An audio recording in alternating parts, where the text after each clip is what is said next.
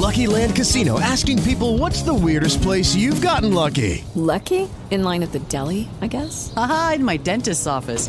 More than once, actually. Do I have to say? Yes, you do. In the car before my kids' PTA meeting. Really? Yes. Excuse me, what's the weirdest place you've gotten lucky? I never win and tell. Well, there you have it. You can get lucky anywhere playing at LuckyLandSlots.com. Play for free right now. Are you feeling lucky? No purchase necessary. Void where prohibited by law. 18 plus. Terms and conditions apply. See website for details. It is Ryan here, and I have a question for you. What do you do when you win? Like, are you a fist pumper? A woohooer, a hand clapper, a high fiver. I kind of like the high five, but if you want to hone in on those winning moves, check out Chumba Casino. At ChumbaCasino.com, choose from hundreds of social casino style games for your chance to redeem serious cash prizes. There are new game releases weekly, plus free daily bonuses. So don't wait. Start having the most fun ever at ChumbaCasino.com. No purchase necessary. VGW. Void were prohibited by law. See terms and conditions. 18 plus. Saludos a nuestros oyentes de Rune Stereo. Soy Mariana Duque y esto es Room News. A continuación les presentamos un resumen de las noticias más importantes ocurridas en Venezuela y el estado Táchira del lunes 12 al domingo 18 de junio de 2023. Comenzamos. La noticia de la semana fue la renuncia de los rectores del Consejo Nacional Electoral por motivos desconocidos. Al respecto, el presidente de la Asamblea Nacional electa en 2020, Jorge Rodríguez, anunció cuál será la comisión preliminar del Comité de Postulaciones Electorales, integrados entre otros por Cilia Flores, quien es la esposa de Nicolás Maduro.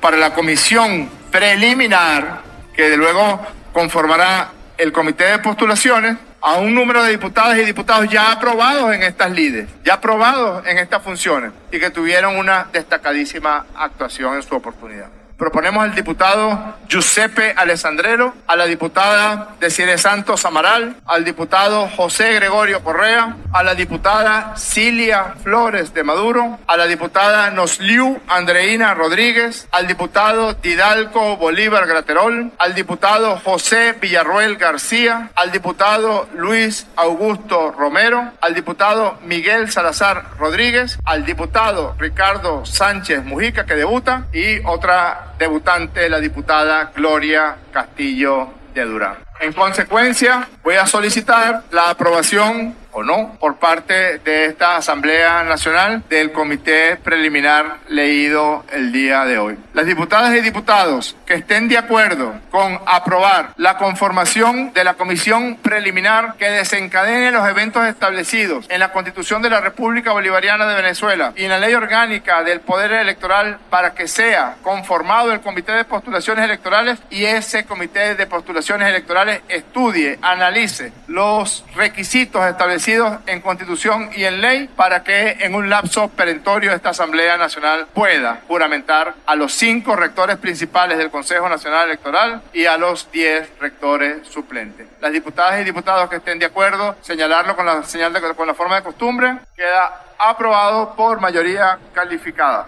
Ante esta situación, la Comisión Nacional de Primarias decidió realizar unas elecciones totalmente autogestionadas, es decir, con voto manual y sin apoyo técnico del Consejo Nacional Electoral. Jesús María Casal, presidente de la Comisión de Primarias, informó que las juntas regionales trabajan en la búsqueda de posibles centros electorales. Hoy le ratificamos al país que el compromiso de realizar la primaria para elegir la candidatura unitaria sigue intacto. La Comisión de Primaria continuará impulsando la exitosa celebración de una elección que contribuirá a la democratización de Venezuela. La elección primaria ha sido una iniciativa que ha involucrado y motivado a una gran cantidad de actores políticos y sociales. Se ha mantenido e incluso acrecentado la convicción sobre la importancia de protagonizar juntos este proceso democrático y ciudadano que permitirá a los venezolanos ejercer su derecho a participar y a elegir. Avanzaremos con la organización de una primaria autogestionada. Desde el comienzo de esta ruta siempre dijimos que la primaria es una cuestión de derechos un ejercicio de derechos. Hoy también lo es. Lo fue cuando insistimos en tener las instituciones educativas o centros de votación tradicionales para la primaria.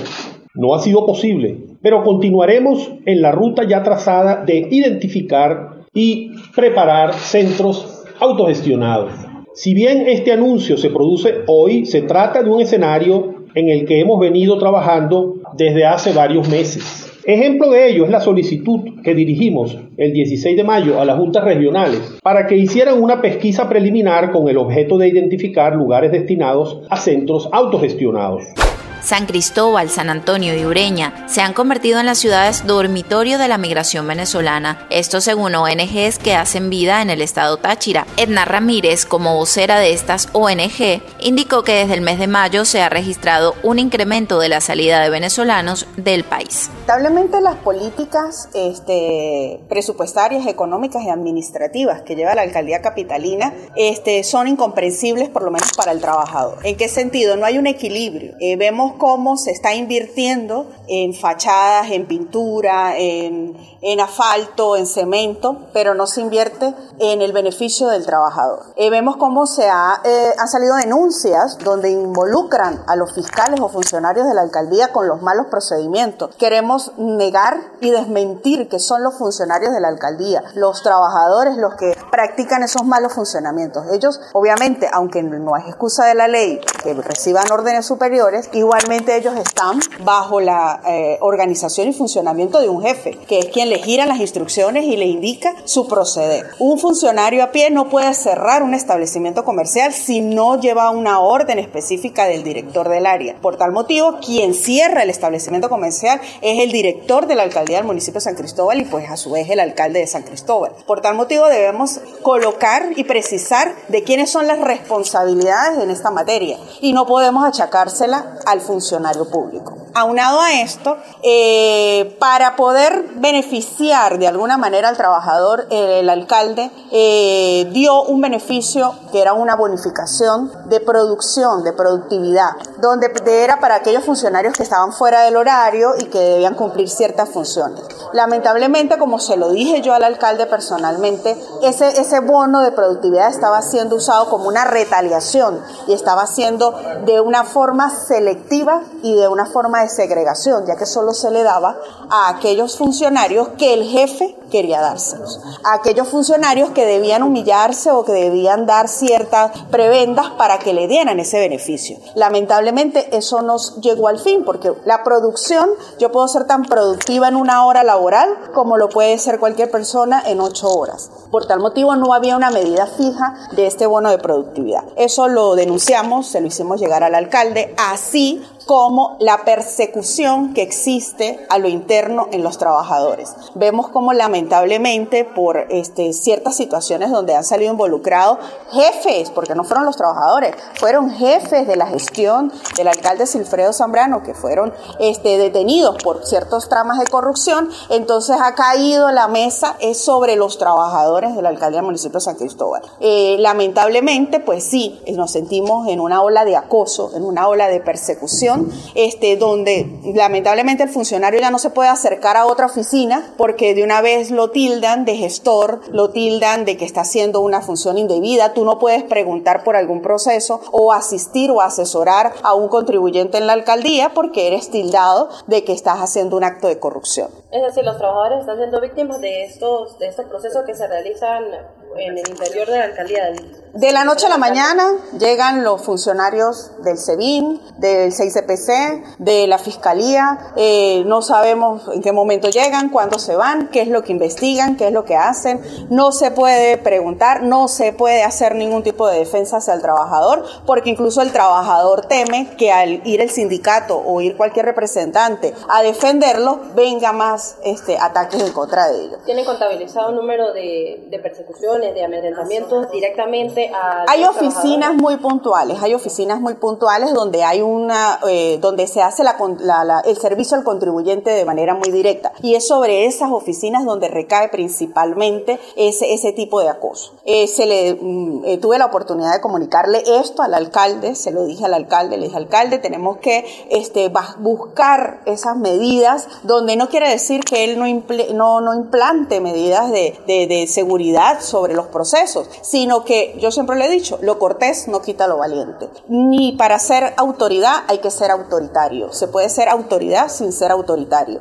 Lamentablemente eso no está pasando en la alcaldía de San Cristóbal. Esperamos de verdad y, se le, y le hago un llamado como directivo del sindicato de empleados de la alcaldía al alcalde Silfredo Zambrano para que nos atienda, para que nos sentemos, para que conversemos, para que él escuche de primera mano lo que está pasando. Yo siempre le digo, abajo en la alcaldía, no arriba en el despacho, abajo en la alcaldía y en los pasillos de la alcaldía, cómo se está viviendo la situación día a día de los trabajadores de San Cristóbal. Es decir, los trabajadores de la, de la alcaldía están siendo acosados y perseguidos por funcionarios de los cuerpos de seguridad. Sí, claro.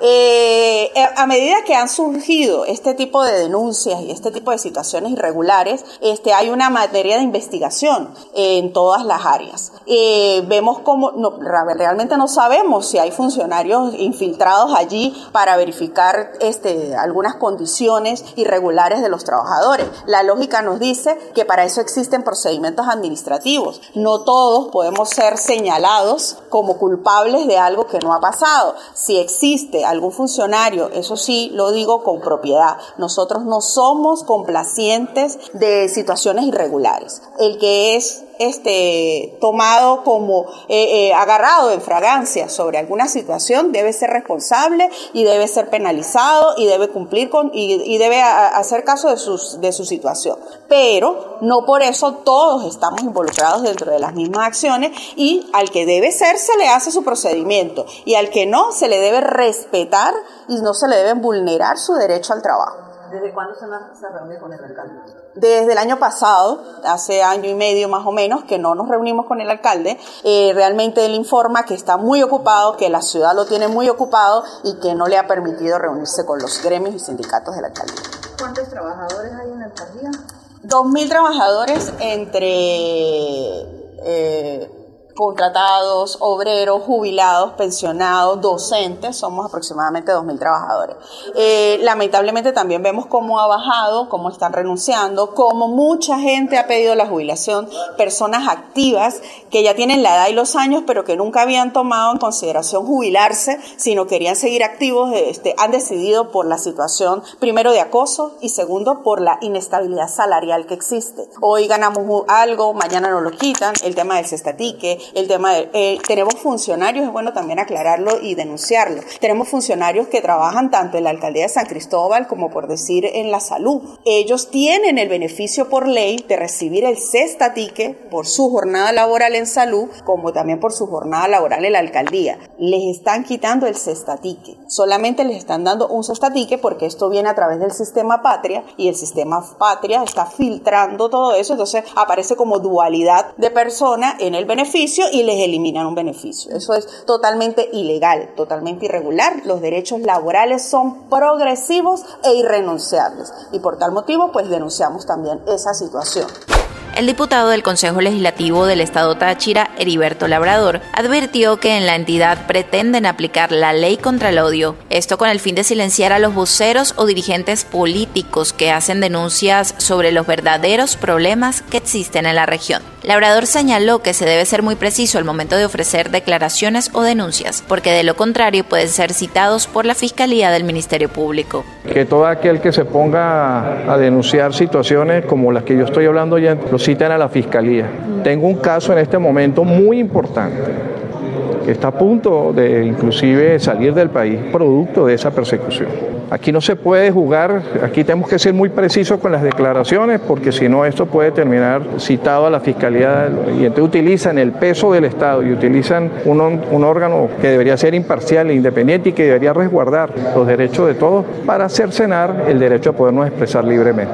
Si yo voy mañana y me reúno con los avicultores y de los avicultores yo extraigo la terrible crisis que están viviendo y lo traigo a los medios o lo traigo a un espacio como este, o sea, quiero hacer especial hincapié en lo que está sucediendo con las denuncias en la Fiscalía utilizando la ley del odio. Hay, más, más, adelante ustedes van a saber de un caso que se va a presentar. Y no, ya no es el primero, ya van dos en lo menos de un mes. Sobre esta afirmación, el gobernador del estado Táchira, Freddy Bernal, indicó que quien haga denuncias infundadas será denunciado ante el Ministerio Público.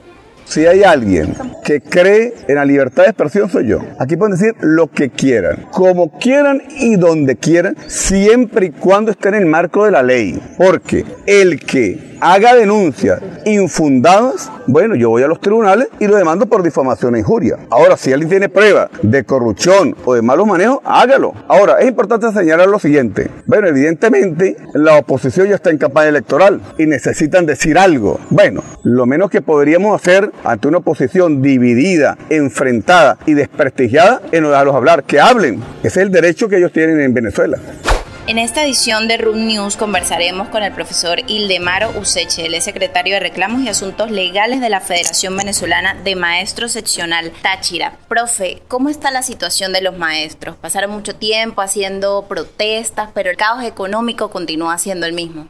Sí, mira, la situación de los educadores sigue siendo la misma, a pesar de que desde el 9 de enero ha sido incesante y consistente el reclamo que se viene haciendo en la calle. Por supuesto que no hay una respuesta efectiva por parte del gobierno nacional para abordar la crisis que el magisterio venezolano está padeciendo. Hemos entrado en una situación mucho más crítica en tanto que desde el punto de vista no solamente económico, sino psicológico que afecta al maestro y a la familia del educador, porque la crisis es tal que al no tener tampoco respuesta del, del gobierno nacional, el maestro comienza a buscar nuevas alternativas. Y esas nuevas alternativas es que si no hay una respuesta positiva, el maestro va a empezar o va a seguir abandonando las instituciones educativas. El gobierno no da muestra. ¿Por qué no da muestra el gobierno? Porque el modelo que impera es contrario a lo que ellos han venido formando desde, hace más de 23 años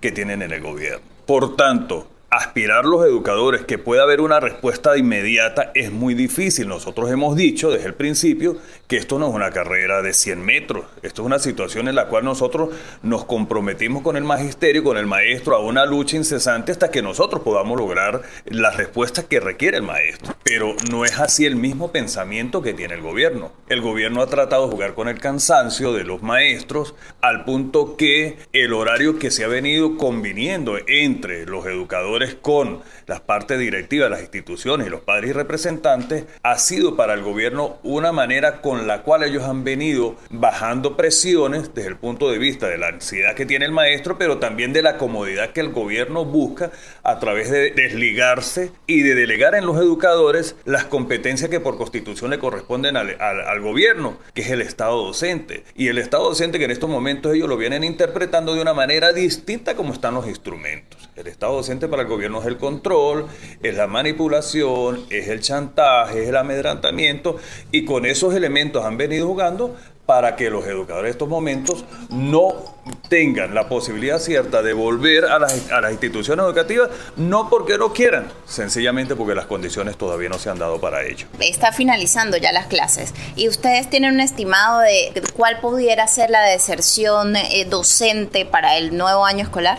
Nosotros aspiramos que luego del 15 de julio podamos tener una proyección sobre eso. Sabemos que los números nos pueden eh, indicar en estos momentos que en el tema migratorio de deserción de las instituciones educativas van a aumentar, sencillamente porque no hay una respuesta. Hemos retrocedido seis años y el gobierno no atina en estos momentos a resolver porque no le conviene. Recuerde que el atender la educación dentro de las condiciones que requiere desde el punto de vista constitucional no le permite al Estado el control de, este sector. Para el gobierno este ha sido el sector más esquivo para controlar. Y recuerde que en la nómina de algún ministerio mmm, venezolano en que se maneje la administración pública, la nómina de los educadores es la más grande que existe. Por tanto, ha sido mucho más difícil de controlar. Sin embargo, han venido ellos gradualmente utilizando estrategias con las cuales en estos momentos han venido bajando la presión del maestro, el abandono de las protestas como se venían haciendo desde a partir del 9 de enero y eso ha generado por supuesto que el cansancio que se está dando. Y por otro lado, se está dando un proceso migratorio en el cual el gobierno nacional viene haciendo una concentración del sistema educativo a, nivel del Ministerio de Educación con las nóminas que se están llevando desde los municipios, desde los estados, en lo cual eso es contrario a la Constitución. La Constitución te establece un proceso de descentralización y desconcentración de poder. Mientras que en estos momentos el gobierno hace lo contrario y viola flagrantemente lo que, está, eh, lo que dice no solo dentro de los artículos de la Constitución, sino del mismo preámbulo eh, de la misma, en la cual establece un Estado federal de derecho eh, descentralizado y eso no se está cumpliendo. Maestros como los municipales que pierden más del 60% del ingreso con al ser trasladados hacia las nóminas del Ministerio de Educación, los maestros del municipio Bolívar, del municipio Pedro María Ureña, Teboruco, Queniquea, Pregonero, que aún mantienen docentes municipales, están viendo pues lesionados sus derechos porque se atenta también con la progresividad, lo mismo que está contenido en la misma Constitución. Y en el Estado, más de 8 mil educadores que dependen de la gobernación, que van a ser trasladados inconsultamente al Ministerio de Educación, porque la figura que manejan es sustitución de patrono, pues la ley establece que cuando hay una sustitución de patrono, los primeros que tienen que ser consultados son los educadores, y los educadores no son consultados en este momento. Se que para el mes de septiembre el gobierno regional haya ya concretado el traslado completo de las nóminas al Ministerio de Educación, con lo cual viola derechos contenidos en las convenciones colectivas del Estado, que son superiores a los derechos contenidos en las convenciones colectivas nacionales un docente del Estado va a perder más del 70% del ingreso si es trasladado a las nóminas del Ministerio de Educación. Un docente estadal que tenga doble jubilación, porque en el ministerio se permite, o a los educadores se permite tener doble jubilación si han trabajado para el Estado y si le trabajan a la nación, eh, la ley se lo, se lo prevé mientras no hayan cabalgado horario y tienen el, doble beneficio de jubilación. Bueno, el gobierno si traslada a los del Estado hacia el ministerio, solamente les va a pagar por una jubilación. Dadas las circunstancias por las cuales venimos atravesando, pues también nos encontramos con la triste realidad que, por ejemplo, la Universidad Católica del Táchira, la Escuela de Educación fue cerrada completamente, no hay matrícula, la Escuela de Educación de la Universidad de los Andes bajó también en más del 60% eh, la matrícula de estudiantes en, en educación, el Instituto Universitario Pedagógico Liberal o la UPEL también ha bajado el ingreso de estudiantes porque la carrera de educación en las condiciones en que el gobierno la viene presentando ya no es sugestiva para joven que quiera formarse como un educador porque sencillamente no le permite desarrollarse allí. ¿Qué tienen ustedes pensado hacer ante esta migración docente? Vamos a incorporar a toda la sociedad, a los padres y representantes en el tema, en el tema de la crisis que viven los educadores los maestros no pueden seguir viviendo de bonos cuando el gobierno le parece dar un bono, porque los bonos no tienen incidencia en el salario y por supuesto no tienen eh, incidencia en prestaciones sociales. Eso no te da garantía ni sustento en el tiempo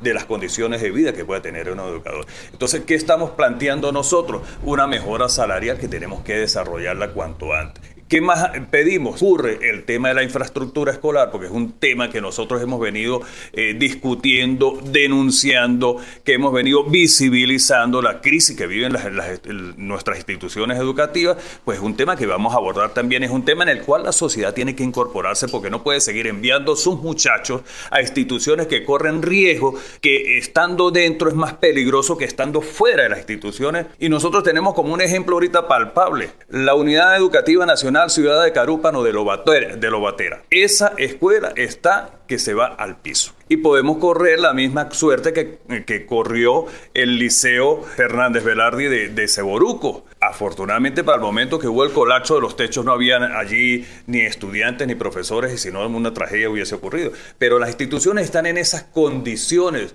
Instituciones como el Pedro María Morantes que tiene más de 15 o 18 años que empezaron a hacer reparaciones y no han terminado con, con esa infraestructura. Y si seguimos contando las instalaciones, nosotros tenemos más o menos eh, un de entre el 70 y el 80% de instituciones que están en pésimas condiciones. Entonces, eso es un trabajo que también estamos haciendo para abordar la crisis educativa, no solamente desde el punto de vista salarial, sino de, lo que comporta el tema educativo nacional. Un implante de ojos se realizó esta semana en el estado Táchira a un niño de 12 años de edad que nació con desprendimiento de retina y su familia no contaba con los recursos necesarios para hacerle esta cirugía. La buena noticia es que gracias a la alianza establecida entre el Rotary Valle de Santiago, el Centro Clínico San Cristóbal, Fundación del Niño y Fundación de la Familia Tachirense, se logró la intervención. La médico oftalmólogo cirujano Sandy Vargas precisó que este implante es de origen americano, de alto costo y difícil de conseguir acotó que una vez se concrete la cicatrización, en 40 días procederán a colocar la prótesis.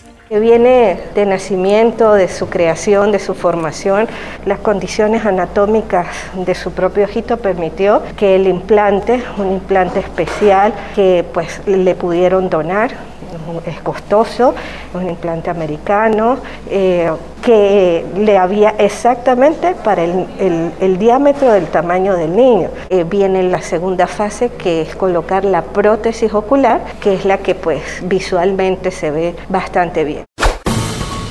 Soy Mariana Duque y esto fue Room News, con las noticias más destacadas en Venezuela y el estado Táchira. Síguenos en arroba Room News y arroba Room en Instagram y en arroba Mariana N. Duque en Instagram y Twitter. Dale más potencia a tu primavera con The Home Depot. Obtén una potencia similar a la de la gasolina para podar, recortar y soplar con el sistema OnePlus de 18 voltios de Ryobi desde solo 89 dólares. Potencia para podar un tercio de un acre con una carga. Potencia para recortar el césped que dura hasta dos horas. Y fuerza de soplado de 110 millas por hora. Todo con una batería intercambiable. Llévate el sistema inalámbrico OnePlus de 18 voltios de Ryobi. Solo en The Home Depot. Haces más. Logras más.